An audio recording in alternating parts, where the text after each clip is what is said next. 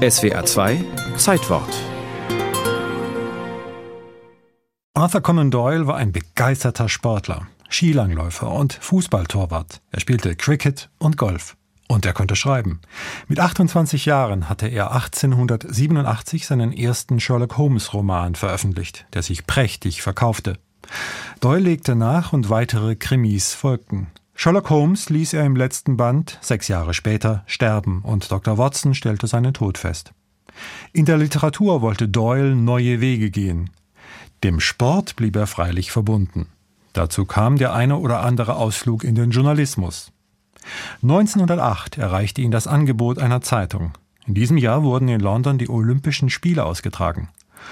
Journalistisches Arbeiten mache er nicht so oft, so Doyle in seinen Memoiren. Aber aus Anlass der Olympischen Spiele 1908, da geriet ich in Versuchung, hauptsächlich wegen des Angebots eines hervorragenden Sitzplatzes, über den Marathonlauf für die Daily Mail zu schreiben. Der Marathonlauf hatte es ihm also angetan, ein sportlicher Mythos mit antiken Wurzeln.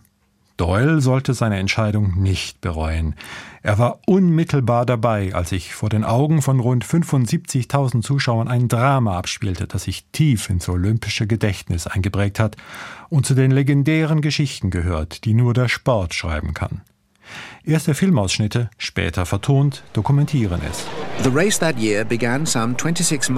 Das Rennen dieses Jahres begann ungefähr 26 Meilen oder 42 Kilometer außerhalb Londons in den Außenanlagen von Windsor Castle.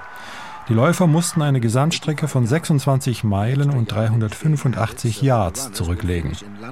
Die Extra Yards wurden hinzugefügt, damit die Läufer bis ins White City Stadion genau vor der königlichen Loge ankamen.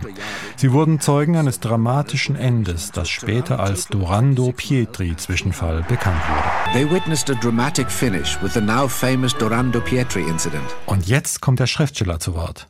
Doyle beschreibt den Zieleinlauf des Italieners Dorando Pietri in einer eindrücklichen, emotionalen Reportage, die in der Daily Mail am 25. Juli 1908 erschien.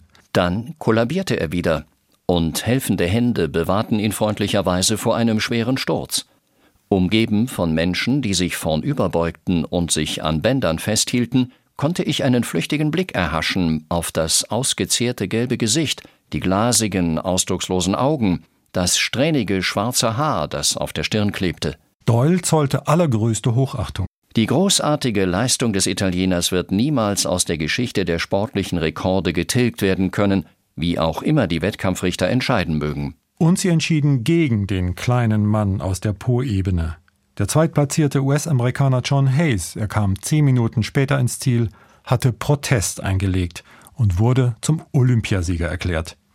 Auf seine Weise ergriff Doyle Partei für den disqualifizierten Italiener. Ich bin mir sicher, dass viele, die seine famose Leistung im Stadion verfolgt haben, eine Anstrengung, die ihn beinahe das Leben gekostet hätte, dass diese Zuschauer es gerne sähen, wenn er ein Souvenir seiner britischen Bewunderer mitnehmen könnte. Ich wäre sehr glücklich, fünf Pfund in einen Fonds zu spenden. Die Briten zeigten Verständnis und erwiesen sich als faire Gastgeber. Dorando Pietri was awarded a special gold cup by Queen Alexandra and subsequently became an international celebrity. Dorando Pietri erhielt einen besonderen Goldpokal, überreicht von Königin Alexandra und wurde nachträglich zu einer internationalen Berühmtheit. Wäre Pietri dagegen ganz normaler Olympiasieger geworden, hätte sein Leben womöglich einen anderen Verlauf genommen aber er hatte Sir Arthur Conan Doyle an seiner Seite.